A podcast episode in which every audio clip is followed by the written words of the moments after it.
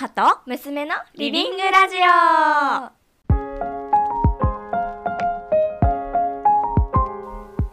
小学生の娘編集長です。アラフォーの母プロデューサーです。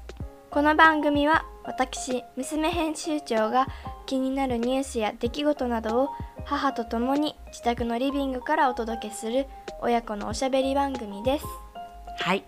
娘編集長今日のテーマは何ですか？今日のテーマは輪島市内の中学生の一時避難についてです。1月13日の朝日小学生新聞によると能登半島北部の奥能登地方では地震によって通学路も壊れたままです。輪島市では市内の中学校3校に通う約400人の生徒を保護者の同意をもらえば100キロほど離れた体験学習施設に一時避難されることが検討されています。はい。娘編集長はどうしてこのニュースが気になったの？なんか学校に通うことが普通の私はこのニュースに学校にも行けないほど被害が大きくてまだ地震の被害は続いてるんだなって思いました。うーんじゃあ娘編集長がはい。もし被災して、うんうん。まあ、2ヶ月くらい親元から離れてうん。学校の友達と遠く離れた場所で一時避難と学校生活勉強しますってなったらどうする？あーでも友達がいるなら頑張ろうかなとは思えるかな。でも結構地震の被害もあるから心も体もボロボロだろうしなんか辛そう結構。でも勉強はしたいから避難するかしないかだったらするかな。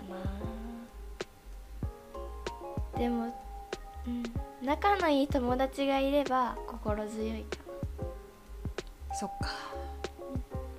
どういう状態だったらなうん。私は自宅に残るわっていう選択をしてでどういう状態だったらあお友達と行く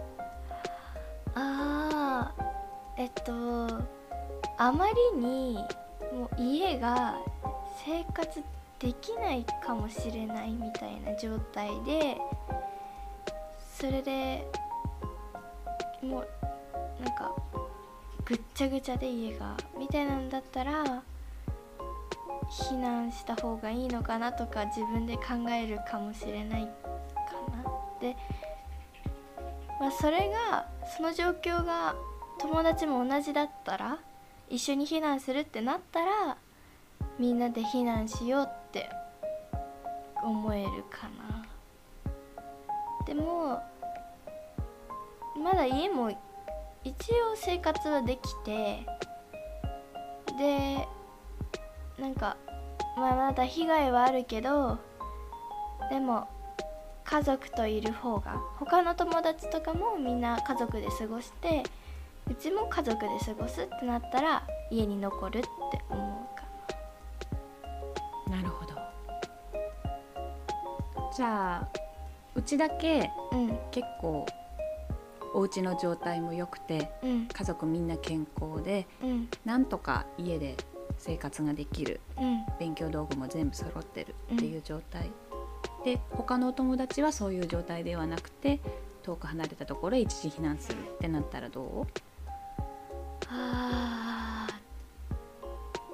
あでもそれは家族がいるから家に残ろうって思える。でも友達から一緒に来てってお願いされちゃったら結構迷うかも。でも家族がいるから家に残るかなその時は。そっか。悩ましいねうん本当に、今まさに輪島市のうん。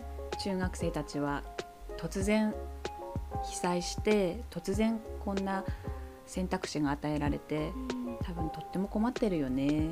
うん。どっちにしろこう大変なことがあるんだろうなって母は思うんだけど、うん。うん、今どんな気持ちだと思ここにいる輪島市のみんな。ううん。でももうすっごい辛いだろうな。もう本当に急じゃん。1月1日に急に地震が起きてそれも大きな。でそしたら今度そのまま被害はもうずっと続いててあの学校にも行けなくて一時避難するかしないかみたいな選択肢がまたすぐ出てきてもう疲れちゃうなって私だったら。一旦休憩させてと思うけど辛いし疲れてるけどでもちゃんと考えて行動しようとは思ってるのかな。思っててほしい。追い込まれないでほしい。と思うかな。今回ねあの対象は中学生うんで小学生はあの親元を離れることによる心理的な負担うん。が大きいことを鑑みて、まあ、集団避難は見送るうん。方針なんだけれどもまあなので小学生である娘編集長から見たら少しお兄さんお姉さんうん。になるんだけれども、まあ、同世代と考えてその同世代のお友達子供たちに今自分だったら何ができるかな？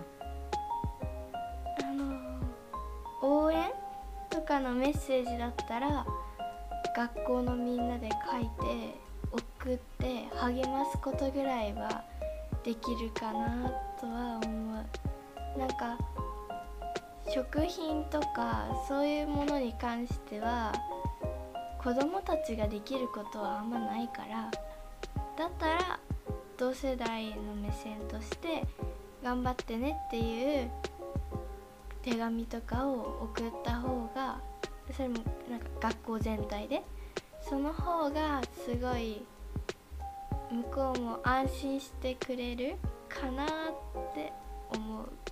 うんいいと思います。もしよかったらやってみようね。うん、はい。じゃあ今日はこの辺り。ではい。番組では皆様からもお悩みやエピソードを募集しています。メールアドレス母むす2 at mark gmail.com 番組の詳細欄にも載せてあります最後までお付き合いいただきありがとうございました。それではまた次回。